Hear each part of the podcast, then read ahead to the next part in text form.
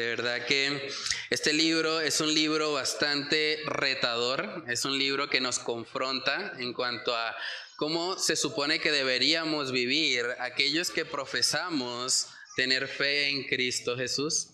Santiago es muy enfático en el hecho de que el creyente tiene una fe viva, una fe que se evidencia, una fe que se muestra por medio de las obras. Y hace ocho días nuestro hermano Ernesto nos hablaba precisamente acerca de lo peligroso que puede llegar a ser la lengua, ¿cierto? Veíamos unas comparaciones interesantes que Santiago hacía. Dice que la lengua es como una nave o un barco que a pesar de ser muy pequeño, eh, perdón, que a pesar de ser muy grande, es dirigido por un timón pequeño. ¿Cierto?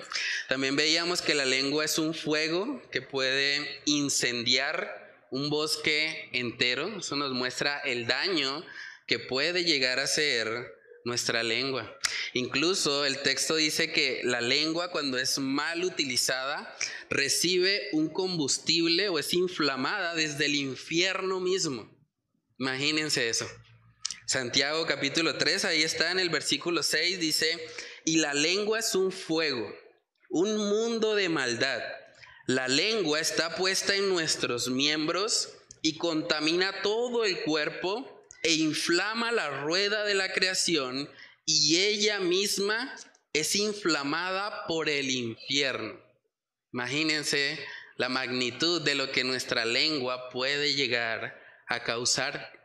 Si seguimos leyendo, dice ahí, porque toda naturaleza de bestias y de aves y de serpientes y de seres del mar se doma y ha sido domada por la naturaleza humana. Pero ningún hombre puede domar la lengua, que es un mal que no puede ser refrenado, llena de veneno mortal. Con ella bendecimos al Dios y Padre, y con ella maldecimos a los hombres que están hechos a la semejanza de Dios. De una misma boca proceden bendición y maldición. Hermanos míos, esto no debe ser así. Cuando uno lee un texto como ese, pareciera que no hay esperanza, ¿no? Pareciera que como que la lengua es un problema que no vamos a poder resolver nunca. Porque ahí está diciendo en el versículo 8, eh, Dice, pero ningún hombre puede domar la lengua. Es como si Santiago nos estuviera diciendo, bueno, hemos perdido la batalla.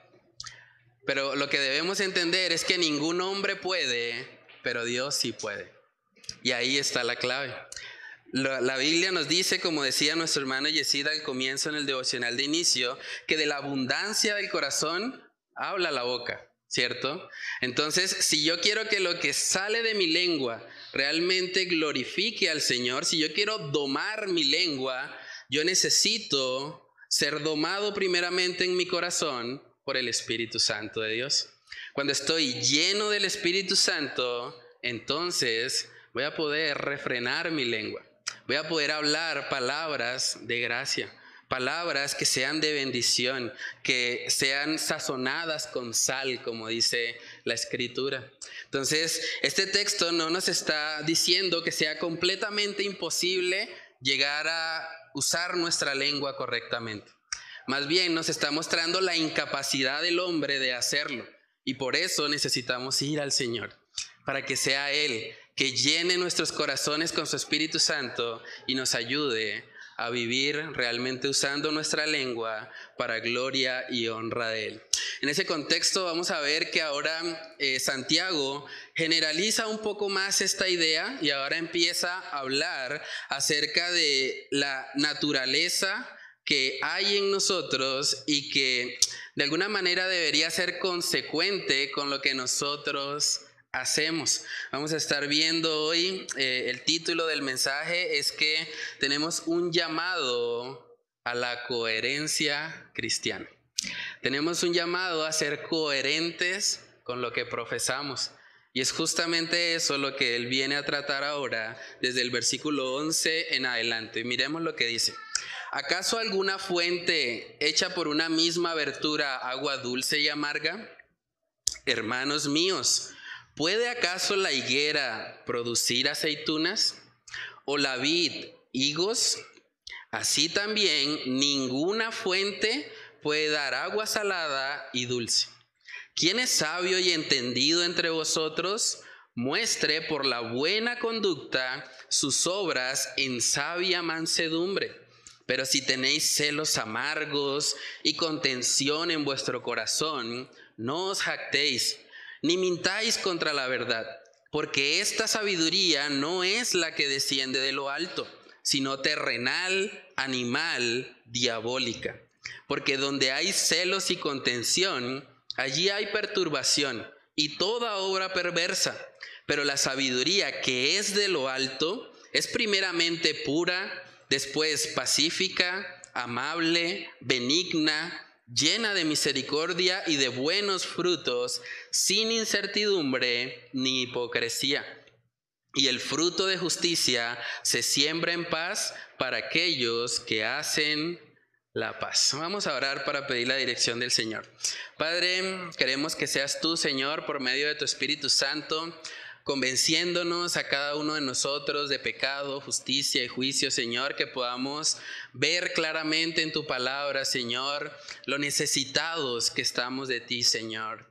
Padre, ayúdanos a vivir una vida coherente con aquello que decimos, con aquello que predicamos, Señor. No queremos ser hipócritas, no queremos ser faltos de integridad, Señor. Queremos vivir realmente una vida que esté alineada a tu palabra, Señor. Ayúdanos porque nuestras propias fuerzas no podemos, Señor. Te necesitamos a ti.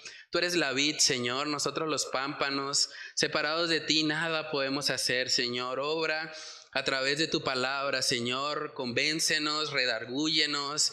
Llévanos a vivir una vida de mayor santidad, Señor. Una vida mayormente comprometida contigo, Señor, donde realmente nosotros podamos evidenciar con nuestras obras, con lo que hacemos, con lo que sale de nuestra boca, que la mayor pasión de nuestras vidas eres tú, Señor.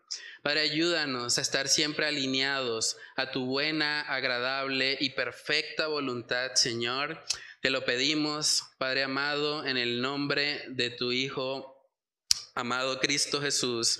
Amén y amén. Bueno, hermanos, entonces lo primero que vemos aquí en Santiago capítulo 3 es que él empieza haciendo unas preguntas retóricas, ¿cierto? Él empieza diciendo ahí, ¿acaso alguna fuente hecha por una misma abertura agua dulce y amarga? ¿Es, ¿Es, algo que sucede en la realidad? ¿No? ¿Cierto? Cuando sale agua de una misma abertura, o es dulce o es amarga, pero ambas cosas no. ¿Cierto? Luego dice en el verso 12, hermanos míos, ¿puede acaso la higuera producir aceitunas? ¿Qué produce una higuera? Higos. ¿Puede producir aceitunas? No. ¿O la vid? ¿Higos? ¿Qué produce la vid? La vid produce uvas. ¿Aceitunas? No. Así también, dice Santiago, ninguna fuente puede dar agua salada y dulce. El primer punto que vamos a estar viendo en esta mañana es que eres lo que haces, no lo que dices. Eres lo que haces, no lo que dices. El problema que vemos que Santiago está atacando de raíz es que hay mucha gente que se está haciendo llamar cristiana, pero no está siendo consecuente con eso. Y Santiago realmente está diciendo, si ustedes dicen que tienen fe y no tienen obras, su fe está muerta. Ustedes son igual a los demonios. Básicamente es lo que él dijo en Santiago capítulo 2. Entonces, hermanos, debemos tener muy claro que de acuerdo a la naturaleza, de acuerdo a quienes somos, sale el fruto de nuestra vida. Y es ahí donde Santiago quiere llevarnos. Es imposible que de una misma abertura salga agua dulce y amarga. Es imposible que si la naturaleza de una planta es una higuera, de repente dé aceitunas. O que si la naturaleza de una planta es ser una vid, que de repente también esté dando aceitunas. Eso es algo que no es consecuente. Lo que vemos en la escritura es que de acuerdo a nuestra naturaleza, también son nuestros frutos. Decía un comentarista bíblico, tú puedes etiquetar una higuera como olivo, pero eso no la convertirá en un olivo. Tú puedes cortar una higuera para que parezca un olivo, pero eso tampoco la convertirá en un olivo. Tú puedes tratar una higuera como un olivo, pero eso tampoco la convertirá en un olivo. Tú puedes rodear una higuera con muchos olivos, pero eso no la convertirá en un olivo. Tú puedes trasplantar esa higuera al mismísimo monte de los olivos, pero eso tampoco la convertirá en un olivo. ¿Cierto? Hasta que la naturaleza sea transformada, seguirá siendo eh, un olivo. Sí, entonces es importante, hermanos, que nosotros tengamos eso muy claro. En la vida cristiana usted puede venir todos los domingos a la iglesia levantarse un día después de su muerte en el infierno. Yo sé que eso puede sonar duro, pero es la realidad. Usted puede venir todos los domingos a la iglesia, usted puede ofrendar cada mes puntualmente, traer su ofrenda en la iglesia, colocarlo ahí en el sobre, pero aún así no ser un cristiano. Usted puede levantar las manos en el tiempo de la alabanza y adorar al Señor, pero si usted su naturaleza no ha sido transformada, usted puede ser un impío adiestrado, una persona que aprendió las formas que tenemos en la iglesia. Pero no se trata de las formas, se trata de nuestro corazón, se trata de quiénes somos delante de Dios, Usted puede orar todas las semanas por el país de la semana, pero si su corazón no ha sido transformado, si su naturaleza, si usted no ha nacido de nuevo, usted puede estar perdido. Incluso usted puede acompañarnos en las actividades que hacemos de misiones urbanas y puede hasta predicar el Evangelio a otros, pero si su vida, su corazón no ha sido transformado, puede ser que usted realmente esté viviendo como una aceituna Está viviendo algo que, realmente no es consecuente con lo que usted dice creer. Y es lo que Santiago viene enfatizando en el libro, en el capítulo 1, perdón. Veíamos que él afirma en Santiago capítulo 1, versículo 26, él dice, si alguno se cree religioso entre vosotros y no refrena su lengua, sino que engaña su corazón, la religión del tal es vana. Alguien puede decir, yo soy un hombre religioso, yo soy un cristiano, yo no fallo un domingo, yo estoy todo el tiempo involucrado en la iglesia haciendo cosas, pero nunca haber sido genuinamente transformado. Y lo que Santiago está diciendo es, no se engañe. Si alguno dice ser religioso, pero no refrena su lengua, si usted viene todos los días al servicio, si usted hace lo que se supone que los cristianos deben hacer, pero usted sale de acá y usted es una persona completamente diferente, usted va despotricando de todo el mundo con su lengua, va destruyendo, chismeando, haciendo crítica destructiva. Usted realmente es un religioso que vive una religión vana. Y es lo que Santiago nos está advirtiendo. La higuera produce higos, no aceitunas. La vid produce uvas, no aceitunas. ¿Cuál es el fruto de nuestra vida? Es ahí donde nosotros debemos examinarnos. ¿Saben que a la luz de la palabra Dios no está tan impresionado por lo que nosotros hacemos? Más bien, Él pone en nosotros el ser. Él transforma nuestros corazones. En el libro de Gálatas capítulo 5 podemos ver lo que es el fruto del Espíritu en nuestra vida. Gálatas capítulo 5 dice, más el fruto del Espíritu es amor, gozo, paz, paciencia, benignidad, bondad, fe, mansedumbre, templanza. Contra tales cosas no hay ley. ¿Pueden ver cómo este fruto del Espíritu está relacionado con nuestro interior? No es tanto con lo que hacemos externamente, porque lo que hacemos externamente se puede fingir.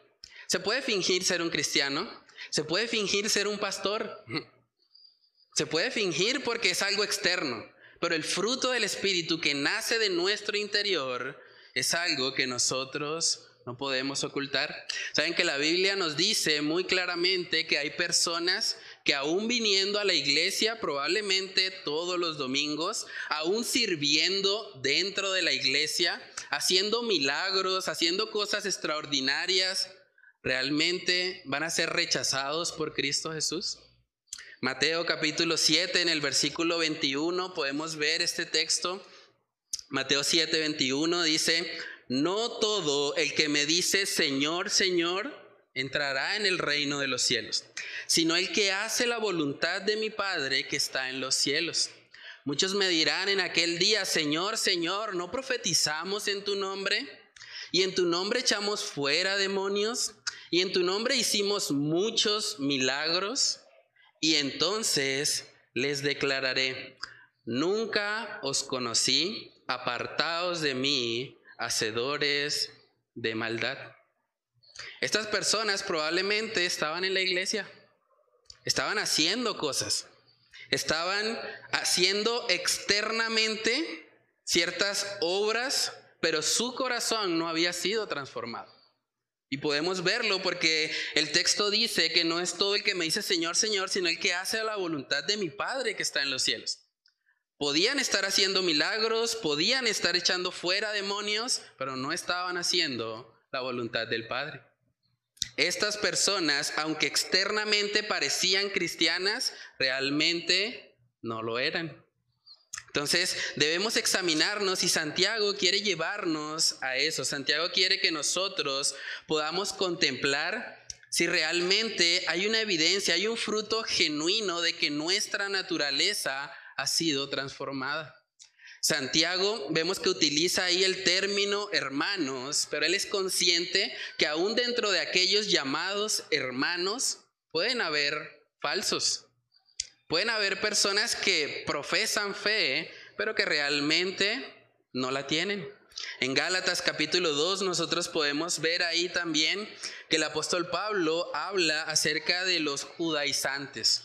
Los judaizantes eran personas que querían volver a la ley como medio de justificación. Y estas personas llegaron a, entrar en las iglesias, llegaron a parecer cristianos. Probablemente les decían hermano o hermana, pero estas personas estaban encubiertamente y su naturaleza nunca había sido transformada. Gálatas capítulo 2, versículos del 3 al 4, dice ahí la palabra, mas ni a un Tito que estaba conmigo, con todo y ser griego, fue obligado a circuncidarse. Y esto a pesar de los falsos hermanos introducidos a escondidas que entraban para espiar nuestra libertad que tenemos en Cristo Jesús para reducirnos a esclavitud.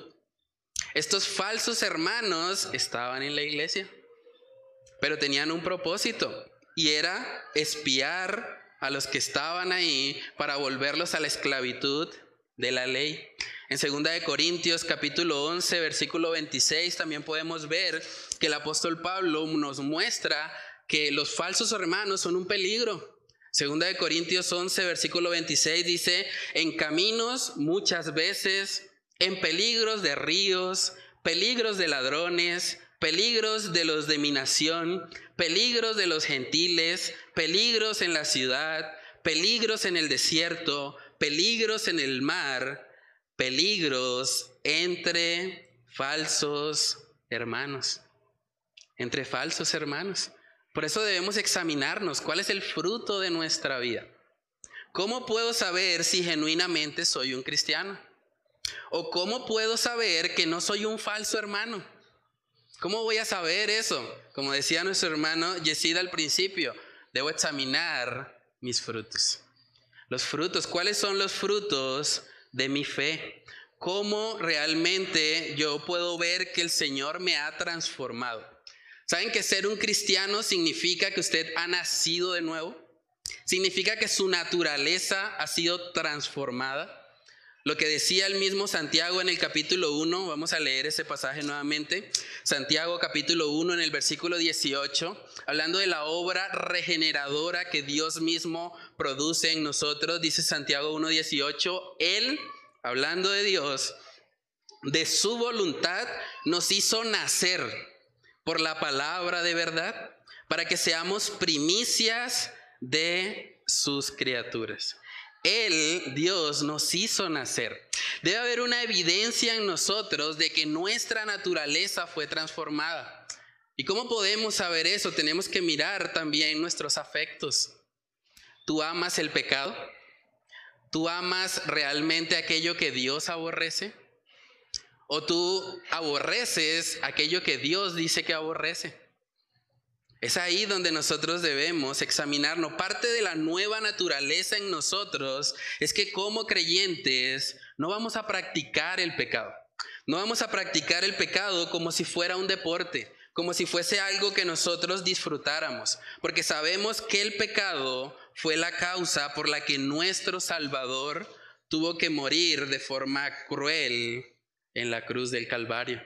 Primera de Juan capítulo 5 en el versículo 18 dice ahí la palabra, y si sabemos que Él, perdón, primera de Juan 5, 18 dice, sabemos que todo aquel que ha nacido de Dios, o sea, que ha nacido de nuevo, no practica el pecado. Pues aquel que fue engendrado por Dios le guarda y el maligno no le toca. Santiago nos está exhortando aquí a que nosotros examinemos nuestra vida. El versículo 13 también vemos que nos da otro ejemplo de cómo se ve alguien que genuinamente ha nacido de nuevo. Santiago 3:13 dice, ¿quién es sabio y entendido entre vosotros? Muestre por la teoría, dice eso, muestre por su conocimiento, muestre por sus grandes habilidades oratorias, ¿no? Dice, muestre por la buena conducta sus obras en sabia mansedumbre. En sabia mansedumbre. Y es importante resaltar esa última parte. Un creyente no hace obras para jactarse, para que otros digan, uy, qué hombre de Dios, qué hombre tan espiritual. Admirémoslo por ver todo lo que está haciendo, ¿no? Un verdadero cristiano hace sus obras en sabia mansedumbre, eso quiere decir en humildad, reconociendo que esas obras no vienen ni siquiera de él mismo, sino del Espíritu Santo que le santifica cada día y que le ayuda a vivir para la gloria del Padre. La mansedumbre, hermanos, implica humildad. No es jactarme de que yo hago obras que me hacen superior a los demás, Tampoco es confiar en esas obras como el medio por el cual Dios me tiene que aceptar en el cielo. No. Las obras en sabia mansedumbre son el resultado de una relación con Cristo. Porque la palabra nos dice que Él es sabio, que Él es humilde y manso de corazón. ¿Cierto? Entonces en Juan capítulo 15 vemos un texto precioso que nos ayuda a entender ¿Cómo es este fruto? ¿Cómo es, ¿Cómo es que los cristianos llegan realmente a comportarse de una forma totalmente diferente a lo que eran antes? Y en Juan capítulo 15 vemos por qué. Dice la palabra, permaneced en mí y yo en vosotros. Como el pámpano no puede llevar fruto por sí mismo si no permanece en la vid, así tampoco vosotros, si no permanecéis en mí. Yo soy la vid, vosotros los pámpanos. El que permanece en mí y yo en él, este lleva mucho fruto, porque separados de mí, nada podéis hacer. Un cristiano es alguien que tiene una relación con Cristo. Y Cristo es la vid verdadera. Por lo tanto, al permanecer en Él, esa persona va a mostrar fruto. Y veíamos que parte del fruto del Espíritu Santo es la mansedumbre. Es que hacemos obras no buscando que nos aplaudan, no buscando eh, la promoción delante de los hombres. Lo que buscamos realmente es la gloria de Dios. ¿Saben que vivimos en una cultura donde la mansedumbre es muy menospreciada? La gente entiende que ser manso es ser menso. O que una persona mansa es como una persona débil, es como una persona muy, muy blanda tal vez. Pero a la luz de la palabra, hermanos, la mansedumbre requiere firmeza. La mansedumbre requiere llenura del Espíritu Santo. Y la mansedumbre tampoco es aceptar todo lo que las otras personas me quieran imponer. Nosotros podemos ver aquí en la palabra en 2 de Timoteo capítulo 2 como el apóstol Pablo le dice a Timoteo precisamente que con mansedumbre corrija. Y eso es bastante curioso porque a veces pensamos que las personas que corrigen es porque les falta mansedumbre, porque son duros, porque les falta amor, pero no es lo que el texto nos está mostrando. Aquí podemos ver que Pablo le dice a Timoteo, usted debe corregir con mansedumbre. Corregir siendo amable. Corregir sin necesidad de atacar a la persona. Usted puede atacar el argumento, la idea equivocada. Segunda de Timoteo capítulo 2, versículo 24 dice, porque el siervo del Señor no debe ser contencioso, sino que amable para con todos, apto para enseñar, sufrido, y dice que con mansedumbre corrija a los que se oponen por si quizá Dios les conceda que se arrepientan para conocer la verdad y escapen del lazo del diablo en que están cautivos a voluntad de Él. Entonces podemos ser personas mansas que con llenura del Espíritu Santo corrigen a otros y corrigen siendo amables. Porque a veces por medio de una actitud amable, una persona puede estar un poco más abierta a escuchar nuestro mensaje. Si vamos con una actitud de pronto de crítica, de creernos superiores a esa otra persona, probablemente la persona se pueda cerrar. Pero tal vez el Señor le conceda arrepentimiento cuando nosotros lo hacemos de una forma mansa, de una forma amable. De esa manera de aplicación, hermanos, preguntémonos, ¿cuál es el fruto de nuestra vida? ¿Qué es lo que ha sido el resultado de nuestra fe? Desde que usted se identifica como cristiano, ¿qué ha cambiado? ¿Si ha cambiado algo? usted ve que es el mismo, solo que ahora viene a la iglesia los domingos? Debemos hacernos ese tipo de preguntas. ¿O qué sale constantemente de nuestra boca? Porque de la abundancia del corazón habla la boca. Entonces, un buen indicio para saber cómo está nuestro corazón es lo que estamos hablando. ¿Qué sale continuamente de nuestra boca? palabras de bendición, palabras que exaltan a Cristo, que demuestran amor a nuestro prójimo, o salen palabras de destrucción, palabras que son como golpes de espada, que buscan dañar a los que nos rodean. Hermanos, hay una gran diferencia entre lo que decimos ser y lo que hacemos. Debemos pedirle al Señor que Él nos ayude para que seamos cristianos coherentes. Si decimos ser cristianos, nos identificamos con Cristo. Somos embajadores de Él en la tierra y debemos vivir de esa manera. Pregúntate, ¿tú eres alguien que se hace llamar cristiano, pero realmente tú amas el pecado? ¿Realmente tú sigues viviendo tu vida como si nada hubiera pasado? Si ese es tu caso, yo, yo te animo, habla con nosotros, no te quedes en esa condición. Lo que Santiago está diciendo es que si alguno se cree religioso, no se engañe. Si usted ve que genuinamente no hay fruto de salvación en su vida, busque al Señor. Busque que sea Él el que le permita genuinamente tener una conversión. Porque el cristianismo implica eso, un nuevo nacimiento, un nuevo corazón. Y es importante también notar que aquí Santiago no está enfatizando que el fruto sea el objetivo. El fruto no es el objetivo, el fruto es el resultado. ¿sí? El resultado de qué? De nuestra naturaleza. Por eso parte de lo que el Señor hace cuando Él nos transforma es que Él nos cambia el corazón. Él nos da un corazón nuevo. Y con ese corazón nuevo nosotros ahora podemos vivir para el Señor y podemos cumplir con sus mandamientos. Ezequiel capítulo 11, versículos del 19 al 20, dice ahí la palabra, y les daré un corazón y un espíritu nuevo pondré dentro de ellos y quitaré el corazón de piedra de en medio de su carne y les daré un corazón de carne para que anden en mis ordenanzas y guarden mis decretos y los cumplan y me sean por pueblo y yo sea a ellos por Dios. Hermanos, tal vez hay personas que lo que necesitan hoy es un trasplante de corazón.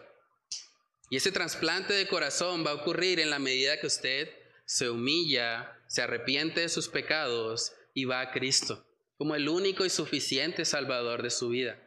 Está bien reconocer y decir, yo veo que no hay fruto de salvación en mi vida. Ayúdenme, oren por mí. Quiero ser un verdadero creyente. Quiero buscar la santidad. ¿Cómo puedo hacerlo? Está bien que usted reconozca eso. No tenemos que aparentar nada, hermanos. Saben que Dios, dice la palabra, Dios no puede ser burlado.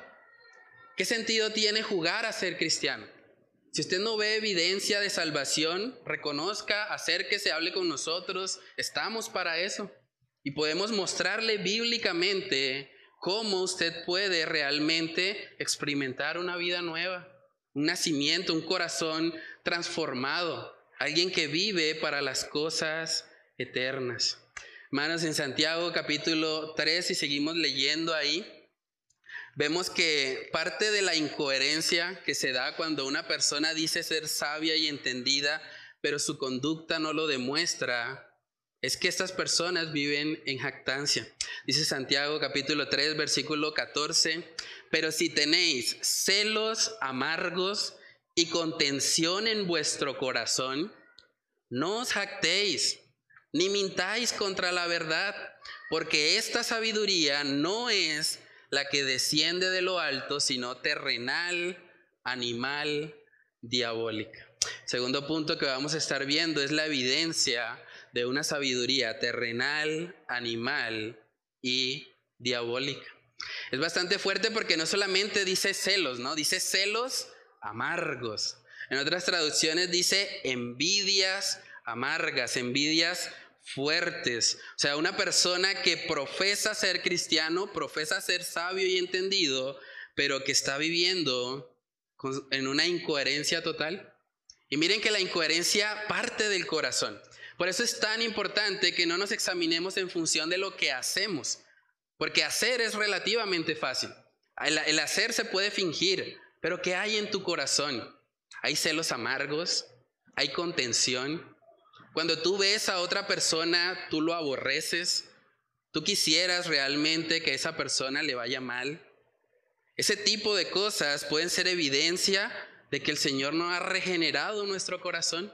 En primera de Juan capítulo 3 vemos un texto bastante fuerte porque la envidia y los celos amargos fueron lo que, lo que causaron que ocurriera el primer asesinato que tenemos registrado en la escritura.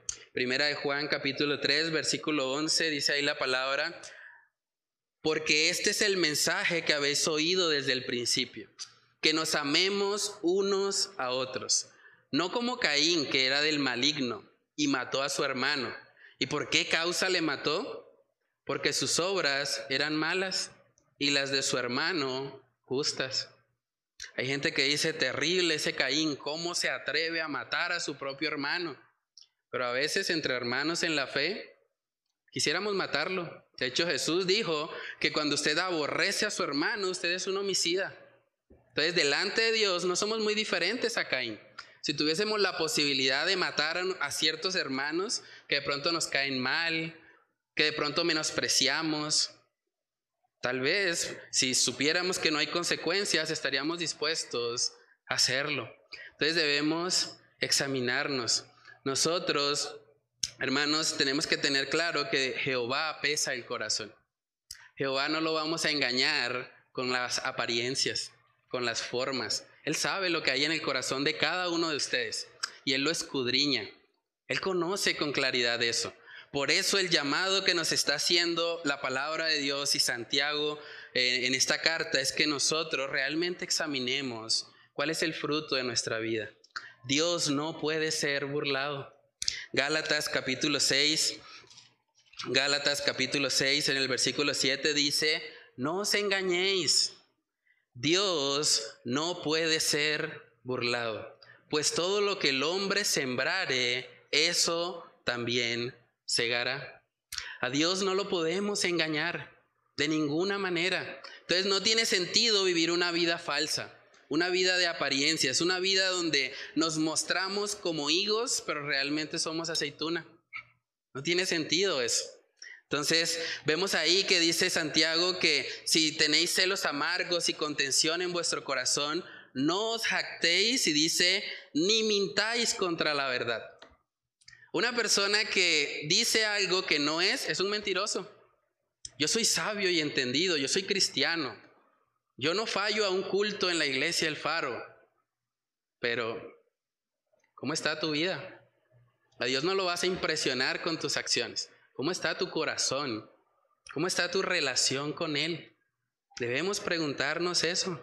Dice ahí que cuando una persona tiene celos amargos y contención en vuestro corazón, dice, no os jactéis ni mintáis contra la verdad, porque esta sabiduría, o sea, esa sabiduría hipócrita, no es la que desciende de lo alto, sino, dice ahí, terrenal, animal y diabólica. Y es bastante explícita la descripción. Terrenal. ¿Saben que vivimos en una cultura donde nos están diciendo todo el tiempo que vivamos para el aquí y el ahora? Mucha gente dice, disfrutemos la vida hoy porque mañana no sabemos. Mentira, sí sabemos. La Biblia nos dice que va a pasar. Nosotros sabemos que va a haber un juicio. Es que hay que aprovechar la juventud porque es que luego viene la muerte, viene la situación difícil y no disfrutamos la vida. Eso es terrenal. El enfoque es aquí en el mundo. El enfoque es lo que un día se va a ir. No debemos vivir bajo esos lineamientos, hermanos. Debemos tener mucho cuidado. Las redes sociales, las películas, hasta los mismos anuncios publicitarios, todo lo que, lo que está a nuestro alrededor está de alguna manera tratando de inculcar en nosotros esta sabiduría terrenal. Esta sabiduría que nos dice disfruta el aquí y el ahora. Vive para ser feliz. Tú eres el centro de tu vida. Ámate a ti mismo. Si tú no te amas a ti mismo, ¿cómo vas a amar a los demás? Mentiras. Ama a Dios y Él va a hacer que tú ames a los demás. Pero cuando nosotros somos el centro de nuestra propia vida, eso lo que produce es depresión, desánimo. El libro de Eclesiastés, lo estudiamos hace un tiempo, fue el resultado de tratar de buscar en lo terrenal, debajo del sol, satisfacción. ¿Y cuál fue el resultado? Vanidad de vanidades, frustración, insatisfacción. Por eso vemos que los índices de depresión y de ansiedad están disparados. Tenemos una nueva pandemia. La gente está deprimida. Tenemos más juguetes que cualquier otra generación. Hace 100 años no existía ni una lavadora. La gente lavaba a mano. No existían los computadores, los celulares, todo lo que un celular tiene hoy en día en 100 años hubiese sido imposible. Pero a pesar de tener más juguetes, más comodidad, la gente está más vacía. Porque la sabiduría que este mundo ofrece es terrenal. No fuimos creados para este mundo, hermanos. Fuimos creados para lo eterno. Y solamente cuando estemos alineados a esa verdad, vamos genuinamente a experimentar la plenitud de gozo que hay en la presencia de nuestro Dios. Entonces, debemos tener claro que la sabiduría de este mundo es terrenal, también dice animal. Y eso es bastante curioso, porque la palabra animal quiere decir centrada en sus pasiones. ¿Qué vemos hoy en día en esta generación? Vivimos en una cultura hipersexualizada, donde el centro de todo es el placer propio. Y hay gente que dice hoy en día, no, pues la sexualidad es para disfrutarla. Esos cristianos son unos mojigatos, son unos cavernícolas que se están perdiendo de la mejor parte. Mentiras. Ellos están frustrados, ellos están deprimidos, están tratando de buscar en lo creado lo que solo el creador les puede dar. Pero hermanos, nosotros tampoco vivimos para nuestras propias concupiscencias. No vivimos para tener placer simplemente, no somos animales. No somos personas que son movidas simplemente por sus pasiones. No es así como el Señor nos creó, pero la sabiduría de este mundo quiere llevarnos a eso. La psicología dice, no, hay 37 géneros sexuales, imagínense. Y hay géneros fluidos y hoy me siento hombre, mañana me siento mujer, y vemos un desorden total. Y eso es una sabiduría animal. Están reduciendo al ser humano a un mico evolucionado, que se deja llevar por sus pasiones, que no es racional, que no tiene la capacidad de abstenerse, sino que simplemente se deja mover por lo que siente. Eso es algo que viene de Satanás mismo, por eso también dice ahí que es diabólica. La sabiduría de este mundo es una sabiduría terrenal, animal y diabólica. Saben que lo que Satanás hace y lo que hizo desde el principio fue sembrar dudas sobre la palabra de Dios. En Génesis capítulo 3, versículo 1 podemos ver que dice, pero la serpiente era astuta, más que todos los animales del campo que Jehová Dios había hecho, la cual dijo a la mujer, con que Dios os ha dicho, no comáis de todo árbol del huerto. Sembró la duda. Con que Dios ha dicho eso. Ah, ok. Vivimos en un mundo donde Satanás está diciéndole a las personas, eso de ser cristiano es aburrido. Eso de ser cristiano no vale la pena. Usted no sabe realmente qué va a pasar después de la muerte. Eso mejor usted viva el presente, compórtese como un animal, viva para lo terrenal, porque eso es lo que usted puede ver, a Dios no lo puede ver. ¿Cierto? Entonces, hermanos, debemos tener mucho cuidado porque este, esta sabiduría terrenal, animal y diabólica es la que este mundo está de alguna manera tratando de inculcar en nuestra sociedad. Estamos siendo bombardeados desde las películas, los medios de comunicación, las redes sociales, los anuncios publicitarios, todo gira en torno a este tipo de sabiduría. Y cuando nosotros vemos esto, también podemos entender por qué el mundo está como está. Porque el mundo está viviendo precisamente para estas cosas que sabemos que no tienen valor eterno. Por eso la Biblia nos exhorta a los creyentes en Romanos capítulo 12 a que no nos conformemos a este siglo. Romanos capítulo 12, en el versículo 1, podemos ver que dice ahí la palabra, así que hermanos, os ruego por las misericordias de Dios que presentéis vuestros cuerpos en sacrificio vivo, santo, agradable a Dios, que es vuestro culto racional.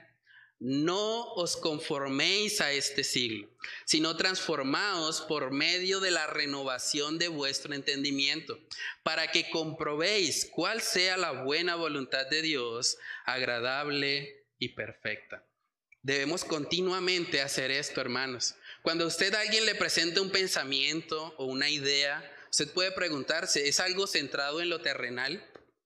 ¿Es algo centrado en lo pasajero de este mundo? Usted también puede preguntarse, ¿es algo centrado en mis propias pasiones, en mis concupiscencias? ¿Me lleva a comportarme como un animal? ¿Es algo que me lleva a dudar de la palabra de Dios? Porque sabemos que eso es lo que hace Satanás hacer dudar a las personas de la escritura. Entonces, hermanos, todo lo que vemos hoy en día es el resultado de esa sabiduría terrenal, animal y diabólica. Dice ahí en Santiago capítulo 3, en el versículo 16, dice, porque donde hay celos y contención, allí hay perturbación y toda obra perversa. Ese es el resultado de la sabiduría animal, terrenal y diabólica. Ahora usted puede entender por qué tenemos un dólar a cinco mil pesos. Usted puede entender por qué estamos más cerca históricamente que nunca de una tercera guerra mundial. Usted puede entender ahora por qué en muchos países los niños no se les permite votar, pero sí se les permite quitarse la vida por medio de una eutanasia. Se puede entender ahora porque hay madres queriendo matar a sus hijos en su propio vientre, algo que ni siquiera los animales hacen en su mayoría. O sea, podemos ver el resultado. La sociedad está en una decadencia moral, hermanos. La sociedad está cada vez más alejada del Evangelio bíblico. Y eso pasa porque están influenciados por este tipo de sabiduría terrenal, animal y diabólica. Primera de Corintios capítulo 1 vemos que a pesar de que por medio de esta sabiduría terrenal el mundo no conoció a Dios, el Señor ha establecido un medio para que nosotros podamos ayudar al menos un poco a que esta sociedad no esté tan degradada. Primera de Corintios capítulo 1 versículo 20 dice, ¿dónde está el sabio? ¿Dónde está el escriba? ¿Dónde está el disputador de este siglo? ¿No ha enloquecido Dios la sabiduría del mundo? Pues ya que en la sabiduría de Dios el mundo no conoció a Dios mediante la sabiduría, agradó a Dios salvar a los creyentes por la locura de la predicación. Lo que puede salvar, hermanos, a este mundo enfermo es la locura de la predicación. Por eso es tan importante que nosotros prediquemos el Evangelio, que no vengamos simplemente a calentar una silla a la iglesia, que nosotros activamente en el lugar donde Dios nos ha colocado, que nosotros compartamos el Evangelio. Saben que cuando usted teniendo la oportunidad de predicarle a un taxista y usted no lo hace, usted hasta cierto punto es culpable de esta degradación moral que estamos viendo. Porque usted no sabe si de pronto cuando usted le hubiese predicado a ese taxista, se hubiese convertido. Y tal vez ese taxista hubiese sido un impío menos en nuestra sociedad. O cuando usted tiene la oportunidad, por ejemplo, de predicarle a su vecino y usted de pronto le da temor porque no, el vecino se ve como serio. Cuando usted hace eso, usted está aportando de una u otra manera a que la sociedad siga en esta degradación moral. Cuando usted se queda callado en su lugar de trabajo porque le da pena, porque de pronto qué van a decir los compañeros, me van a empezar a mirar raro. O cuando usted tiene la oportunidad de ir a evangelizar y prefiere de pronto simplemente irse a hacer otra cosa, otra actividad. Usted no prioriza realmente lo espiritual. Eso produce la decadencia moral en la que estamos. En parte, todo lo que estamos viendo es la consecuencia de que la iglesia no esté siendo luz y sal de este mundo. Mateo capítulo 5, versículo 13, vemos un texto donde se nos habla acerca de lo que sucede cuando la sal deja de salar. Mateo capítulo 5, versículo 13 dice, vosotros sois la sal de la tierra, pero si la sal se desvaneciere, ¿con qué será salada? No sirve más para nada, sino para ser echada fuera y hollada por los hombres. Hermanos, como creyentes tenemos el llamado a vivir una vida diferente y al mismo tiempo tenemos el llamado de ser luz y sal de este mundo. ¿Cómo estás aprovechando las oportunidades que Dios ha puesto en tu vida para predicar el Evangelio? ¿Te estás quedando con eso solo para ti? ¿No lo estás compartiendo con otros aún teniendo la oportunidad de hacerlo?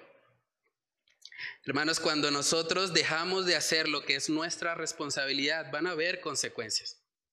Todo lo que estamos viendo en la sociedad también es consecuencia de la pasividad que hemos tenido de pronto como creyentes, de que muchas iglesias se han desviado y están hablando más de lo terrenal, de lo animal y de lo diabólico, que realmente de lo que son los tesoros celestiales, de nuestra ciudadanía en los cielos. Por eso es tan importante que nosotros seamos un verdadero faro. Nos llamamos el faro Iglesia Bíblica Bautista, porque queremos llevar la luz de Cristo a cada rincón. Por eso yo le animo, no solamente cuando salimos con las misiones urbanas, en cada oportunidad que usted tenga, predique el Evangelio. Identifíquese como un cristiano, no tenga temor. Debemos vivir para lo eterno. Debemos vivir para aquello que realmente tiene valor. Dice ahí en Santiago capítulo 3, contrastando esta sabiduría animal, terrenal y diabólica, vemos que ahora nos habla de la sabiduría de lo alto. La sabiduría de lo alto. Nuestro Padre, dice la palabra, está en los cielos. Toda buena dádiva y todo don perfecto viene de Él. Y miren el contraste, dice, pero la sabiduría que es de lo alto es primeramente pura es limpia, sin mancha. No, no hay nada que huela a pecado en esta sabiduría. Es pura, dice el texto. Dice, después, pacífica. El creyente debe ser un pacificador. Cuando al creyente le ofenden, cuando al creyente le hacen daño, él tiene la capacidad por el Espíritu Santo de ser un pacificador, de no responder mal con mal, de bendecir a sus enemigos, de amarlos. Eso es algo que el Señor produce en nosotros. Entonces dice, es pura, después pacífica, dice amable, amable. El cristiano debe ser amable, debe tener un trato afable con los que le rodean. No debe ser una persona que parece un limón, una persona que la gente no se le quiere acercar porque ve que está todo el tiempo como muy amargado. No, debería ser una persona accesible, una persona con quien otros estén dispuestos a hablar. Dice también benigna, eso quiere decir servicial. Un cristiano debe estar aprovechando las oportunidades que Dios le da para ser servicial con los que le rodean. De esa manera muestra la sabiduría de lo alto. Dice también llena de misericordia. Y eso es interesante porque no solamente dice con misericordia, dice llena de misericordia. O sea, nuestros corazones deberían ser como un vaso lleno de misericordia. Y que lo que salga de nuestra boca cuando nosotros nos expresamos, cuando nosotros tratamos a otras personas, que sea con misericordia. Porque hemos recibido demasiada misericordia, hermanos. Cuando meditamos en eso, el Señor nos capacita para poder aplicar esta sabiduría llena de misericordia. Dice también, y de buenos frutos. De buenos frutos, los frutos que el Señor produce en nosotros. Y dice al final, sin incertidumbre ni hipocresía. Ese es el llamado para los cristianos. Deberíamos vivir mostrando una sabiduría que ejemplifique estas características. Saben que la mayor queja, y, pasa desafortunadamente demasiado con los hijos de los pastores o con los hijos de los cristianos, es que esos hijos ven hipocresía en sus padres. Esos hijos ven que no hay sabiduría de lo alto. Ven que su papá es una persona en la iglesia, pero cuando llega a la casa es un demonio. Es una persona totalmente diferente, que trata mal a su esposa, que trata mal a sus hijos. Y esa sabiduría no es la que viene de lo alto. Ese estilo de vida es algo que el Señor aborrece. Y es algo que Santiago está confrontando acá en este pasaje y en toda la carta. No debemos vivir vidas hipócritas, hermanos. Es mejor reconocer que tal vez no tenemos este nuevo nacimiento, que tal vez no hemos visto la evidencia genuina de que el Espíritu Santo mora en nosotros y buscar ayuda, pedir una consejería, pero no vivir de forma hipócrita, porque vivir de forma hipócrita es algo que el Señor aborrece. Dice ahí también, y el fruto de justicia se siembra en paz para aquellos que hacen la paz. El fruto de justicia se siembra en paz. Como creyentes, como cristianos, tenemos un llamado. Una vez hemos sido salvos, debemos con toda diligencia, dice la palabra, añadir a nuestra fe. Segunda de Pedro capítulo 1, en el versículo 5, vemos que dice ahí la palabra. Vosotros también poniendo toda diligencia por esto mismo, añadida vuestra fe virtud. A la virtud, conocimiento. Al conocimiento, dominio propio. Al dominio propio, paciencia. A la paciencia, piedad. A la piedad, afecto fraternal. Y al afecto fraternal, amor. Porque si estas cosas están en vosotros y abundan, no os dejarán estar ociosos ni sin fruto en cuanto al conocimiento de nuestro Señor Jesucristo.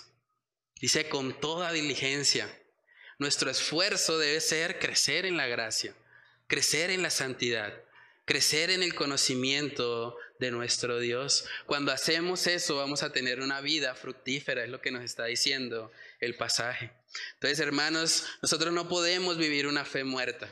No podemos vivir una fe incoherente con aquello que profesamos. Debemos pedirle al Señor que la fe que mora en nosotros sea una fe viva, una fe que se mueva, una fe que genuinamente muestre que nosotros hemos sido transformados, que somos nuevas criaturas. Dice la palabra, de modo que si alguno está en Cristo, nueva criatura es. Las cosas viejas pasaron y aquí todas son hechas nuevas. Yo te pregunto, a manera de reflexión, ¿qué has hecho como consecuencia de tu fe? ¿Cuál ha sido el resultado de tu fe específicamente? Saben que la palabra nos muestra que en el Antiguo Testamento principalmente vemos un grupo de hombres y mujeres que por la fe hicieron cosas extraordinarias. Vamos a leer ese texto, está en Hebreos capítulo 11, versículo 36, dice ahí la palabra, otros, luego de hablar de, todos estos hombres y mujeres que vivieron por fe, dice ahí el autor de Hebreos, otros experimentaron vituperios y azotes, y a más de esto, prisiones y cárceles. Fueron apedreados, aserrados, puestos a prueba, muertos, a filo de espada. Anduvieron de acá para allá cubiertos de pieles de ovejas y de cabras, pobres, angustiados, maltratados, de los cuales el mundo no era digno, errando por los desiertos, por los montes, por las cuevas y por las cavernas de la tierra. Estos hombres vivieron una fe auténtica, una fe viva, una fe real. La pregunta es, ¿qué tipo de fe tienes tú? ¿Qué has hecho como consecuencia de que el Señor te salvó? ¿Qué has hecho para vivir una vida coherente con esa salvación tan grande que has recibido? Examinémonos, hermanos. Debemos estar en paz con Dios para poder experimentar esa sabiduría que viene de lo alto. Ahí en Santiago 3:18, en el último pasaje, termina diciendo, y el fruto de justicia se siembra en paz para aquellos que hacen la paz. Esa paz solamente puede ser el resultado de depositar toda nuestra fe y toda nuestra confianza en Cristo Jesús. Dice en Romanos capítulo 5, versículo 1, justificados pues por la fe, tenemos paz para con Dios por medio de nuestro Señor Jesucristo. Justificados pues por la fe, podemos tener esa paz. Entonces te pregunto, ¿cómo está tu relación con el Señor? ¿Eres un hipócrita? ¿Eres una persona que simplemente viene y aparenta ser cristiano? Si ese es tu caso, yo te animo a que te arrepientas hoy. Que hoy sea el día en que tú reconozcas, Señor, he estado viviendo una vida doble. Simplemente soy un actor. Voy a la iglesia y finjo ser un cristiano, pero genuinamente en mi vida, en mi semana de lunes a sábado, no veo ninguna evidencia. No veo algo que apunte a que yo realmente he nacido de nuevo. Y si ese es su caso, hable con nosotros, estamos para eso. Podemos mostrarle bíblicamente cómo usted puede salir de esa condición. Pero no se quede ahí. No viva continuamente en hipocresía creyendo que va a engañar a Dios. Es algo imposible. Ahora, si usted es un cristiano y usted ve que hay cosas en su vida que no están alineadas a esta sabiduría que es de lo alto, si usted ve que realmente necesita crecer en, ese, en esa relación con Cristo, el mismo libro de Santiago nos está diciendo que si alguno está falto de sabiduría, pídala a Dios, pidámosle al Señor que nos ayude a ser verdaderamente sabios, a vivir una vida que realmente eh, brille, no para que nosotros seamos exaltados, sino para que la luz de Cristo llegue a donde sea que el Señor nos permita estar. Entonces, hermanos, como iglesia vamos a orar y vamos a pedirle al Señor que Él nos conceda esta sabiduría de lo alto y que podamos poner en práctica todo esto que hemos estado aprendiendo en esta hermosa carta de Santiago. Vamos a orar. Padre, te damos muchas gracias, Señor, por tu infinita misericordia. Gracias porque aún siendo malos, Señor, aún siendo personas que estábamos influenciados por esa sabiduría animal, terrenal, diabólica, Señor. Padre, gracias porque un día tú tuviste misericordia de nosotros, Señor. Gracias porque quitaste la venda de nuestros ojos, porque nos pasaste de muerte a vida, Señor. Padre, si no fuera por tu misericordia, por tu gracia, por tu verdad, no estaríamos hoy aquí, Señor. Padre, ayúdanos a, a tener una fe coherente, Señor. Ayúdanos a ir más allá de las palabras. Ayúdanos a amar de verdad, no fingidamente, Señor, no aparentando, no en hipocresía, no en falta de integridad. Padre, que por el contrario, Señor, nosotros podamos vivir una vida donde seamos de una sola pieza, donde seamos los mismos acá en la iglesia que afuera de ella, Señor. Ayúdanos a ser coherentes y consecuentes con nuestra fe, Señor. Ayúdanos a mostrar con nuestra buena conducta, con nuestras acciones, con esas obras en sabia mansedumbre, que realmente, Señor, somos tus hijos, que tú has colocado una nueva naturaleza, un nuevo corazón en nosotros, que ya no se deleita en el pecado, sino que se deleita en ti, en estar en comunión contigo.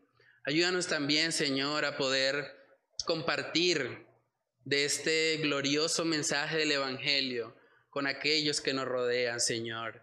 Ayúdanos a no ser indiferentes ante un mundo que está viviendo en densa oscuridad, ante un mundo que está yendo rumbo a una condenación eterna, Señor. Padre, inquiétanos por medio de tu Espíritu Santo, que no estemos tranquilos hasta que hayamos compartido el Evangelio con quienes nos rodean, Señor. Porque sabemos que un día tú nos vas a pedir cuenta, Señor, por cada oportunidad que tuvimos y que tal vez por temor a los hombres desaprovechamos. Padre, ayúdanos a vivir siempre en esta tierra, pero con la mirada puesta en el cielo. Ayúdanos a recordar que somos extranjeros y peregrinos y que vivimos realmente para aquello que tiene valor eterno. Vivimos para acercarnos a esa morada celestial que tú has preparado para los que han creído en ti, Señor. Padre, que seas tú ayudándonos por medio de tu Espíritu Santo a poner en práctica esto que hemos aprendido en esta mañana. Te lo pedimos, Señor, en el nombre de Cristo Jesús. Amén y amén.